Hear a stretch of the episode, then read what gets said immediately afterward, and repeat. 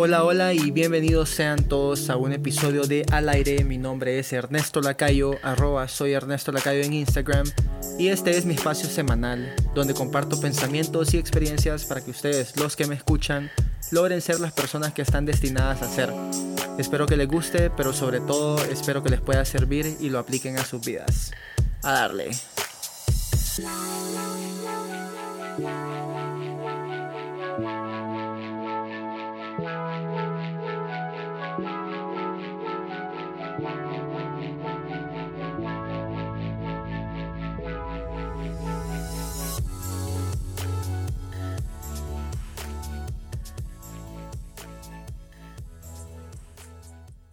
Hola mi gente, ¿cómo va la cosa? Ah, qué bien que me siento. Este fue un mes súper bonito. Pasaron un montón de cosas buenas en mi vida, otras que pues tal vez no fueron tan buenas, pero al final le logro sacar el lado positivo a todo y lo uso obviamente como impulso para crecer. Ya terminó noviembre y se sintió como cuando vas a un concierto y la banda que le abre al artista principal es espectacular. Lo que me encanta de eso de esa sensación es que significa que diciembre va a estar aún mejor.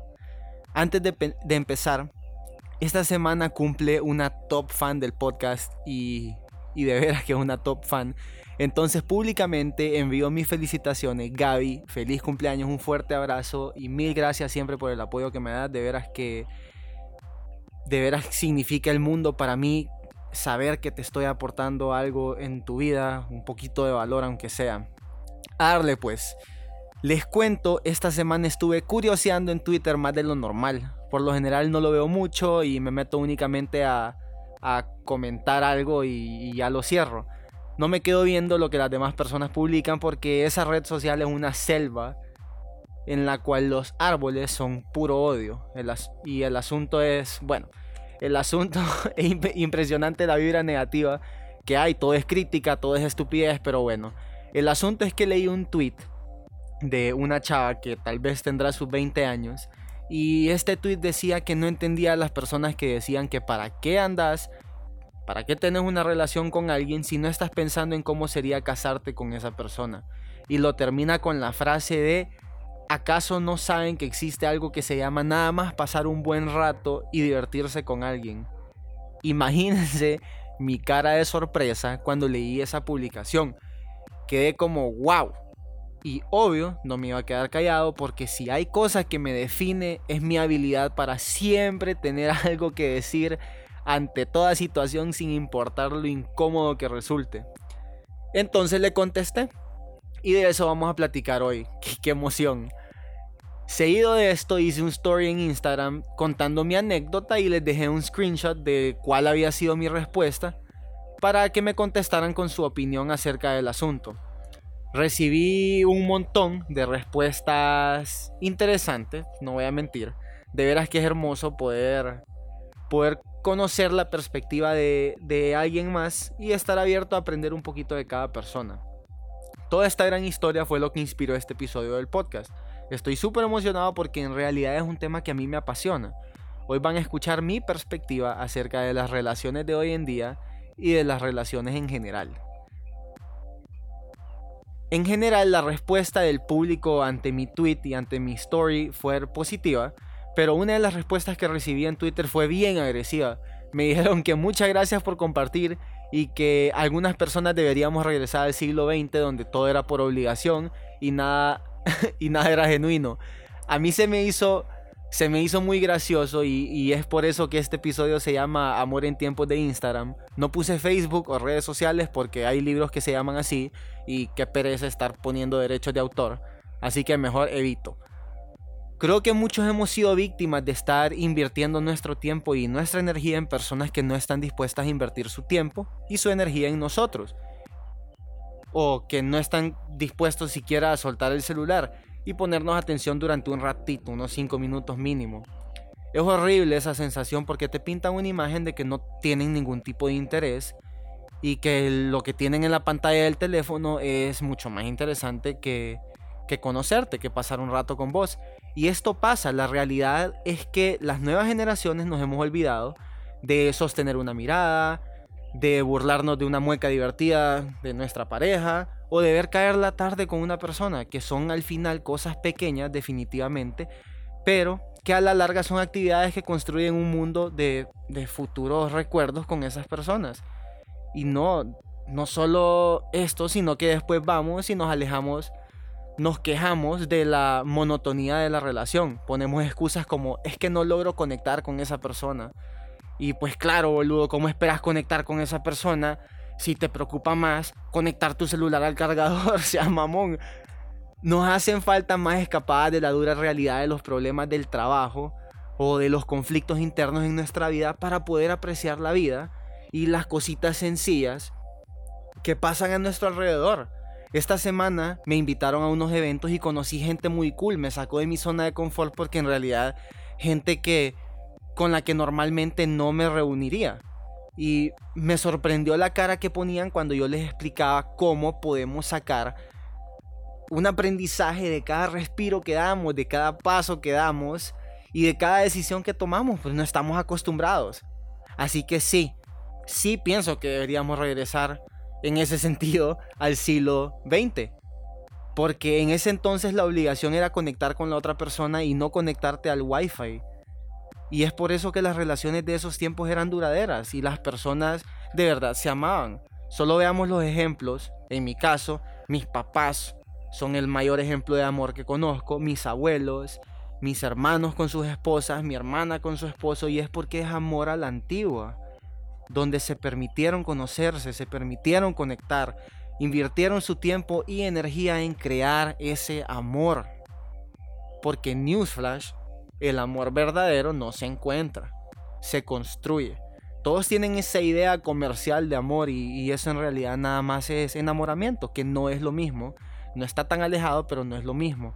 El enamoramiento es una estafa neuroquímica que nos pintan y es lo que yo llamo la etapa de la luna de miel, donde todo es el ideal, puro cuento de hadas, nuestro cerebro no funciona en esa etapa, porque en esa etapa nuestro cerebro funciona igual al, que, al de un adicto a la cocaína. Aunque no me lo crean, esta es la razón de por qué cuando alguien nos advierte algo sobre esa persona o no le parece la relación, actuamos de manera agresiva.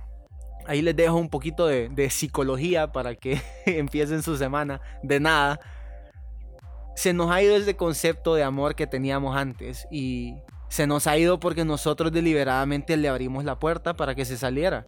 Amar no es nada más platicar con, por teléfono dos horas al día y hablar solo de las cosas bonitas o de las cosas que nos gustarían y todo perfecto. Tampoco se trata de perder tiempo con pseudo amigos que disculpen la crudeza, pero a la hora de la verdad nunca están. Amar no es mandar un mensaje larguísimo, lleno de corazones y de caritas con una deformidad en los labios tirando un beso hacia arriba, aunque se vea bonito en la conversación tanto color. Amar, chavalada, es invertir tiempo en el otro y reconocer que solo en la unidad con los demás logramos entender nuestra personalidad.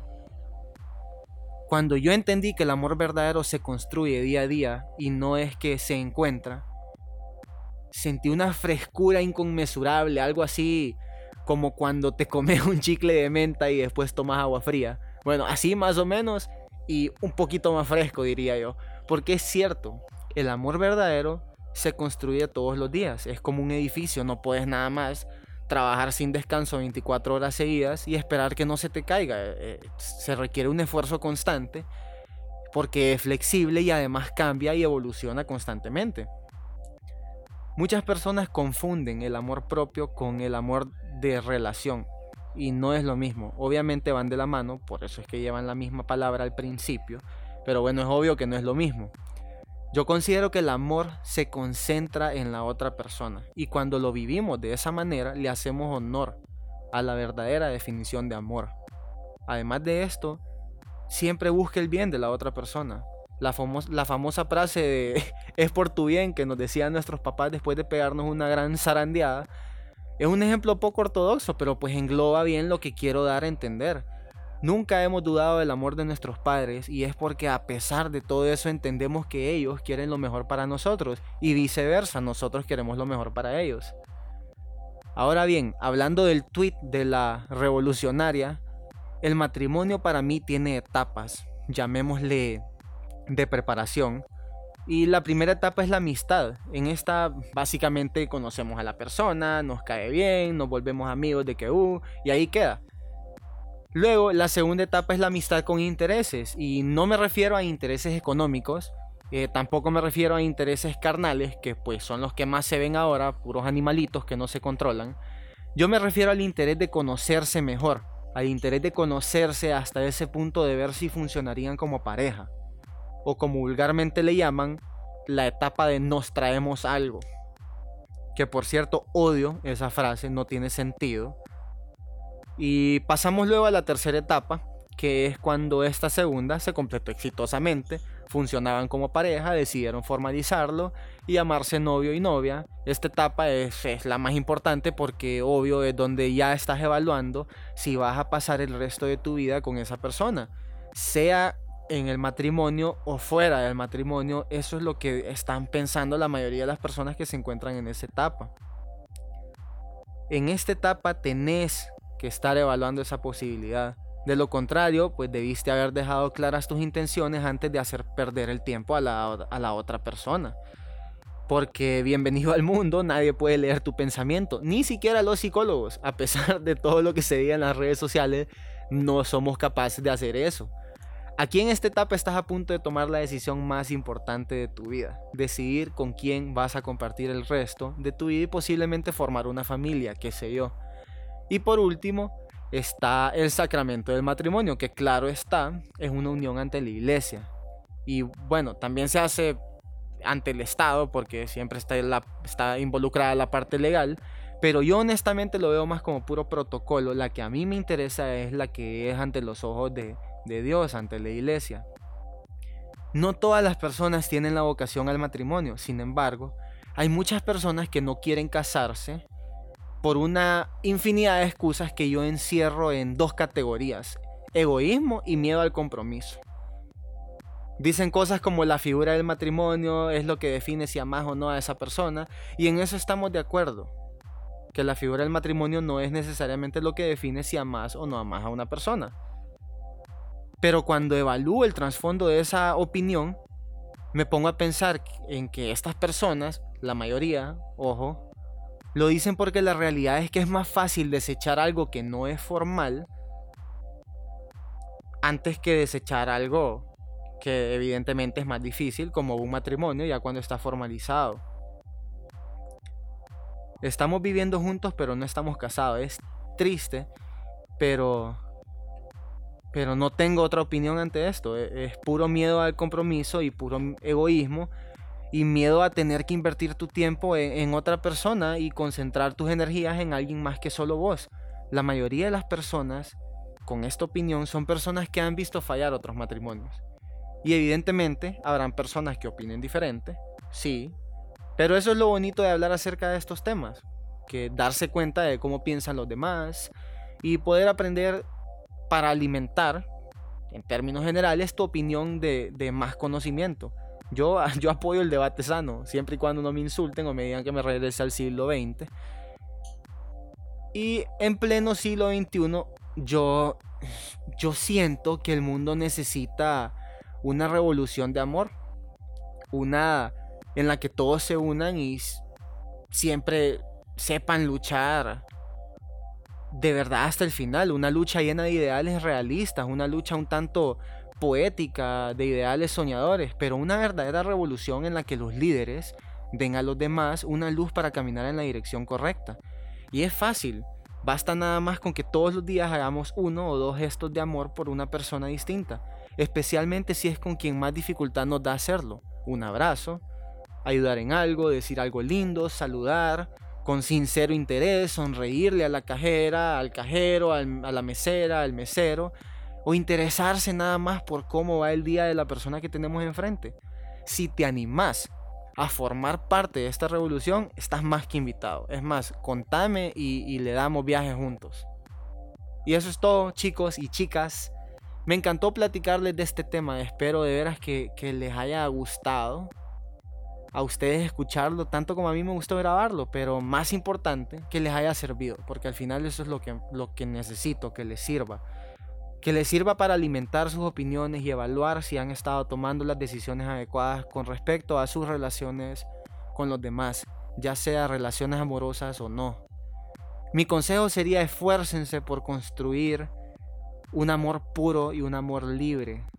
Un amor en el que por un deseo propio y pleno el bien del otro sea la meta. Y dejen el proceso en manos de Dios, de quien solo emana el más puro y perfecto amor, porque Él sabe más que todos nosotros juntos. Gracias por escucharme, los amo a todos, de veras que sí. Lo grito a los cuatro vientos, ayúdenme compartiendo esto en Instagram, Twitter, Facebook y lo que sea, denme tag para poder compartirlo y agradecerles personalmente. Hoy al aire está siendo grabado al aire libre me costó un mundo porque la naturaleza, la madre naturaleza decidió mandar todos los ruidos posibles. Entonces, como estoy al aire libre, le pegué el viento al micrófono. Entonces tuve que hacer una y mil maniobras para lograr que se escuchara bien. Lo estoy grabando también en video. Voy a ver si sale bien. Le subo un par de clips ahí en las redes sociales para que la vean, para que lo disfruten y para que vean en realidad cómo es mi cara, cómo es mi, cómo son mis manerismos, mis actuaciones cuando estoy hablándole al micrófono con mi computador enfrente. Los espero la próxima semana con más contenido de al aire y más sorpresas. Hasta la próxima.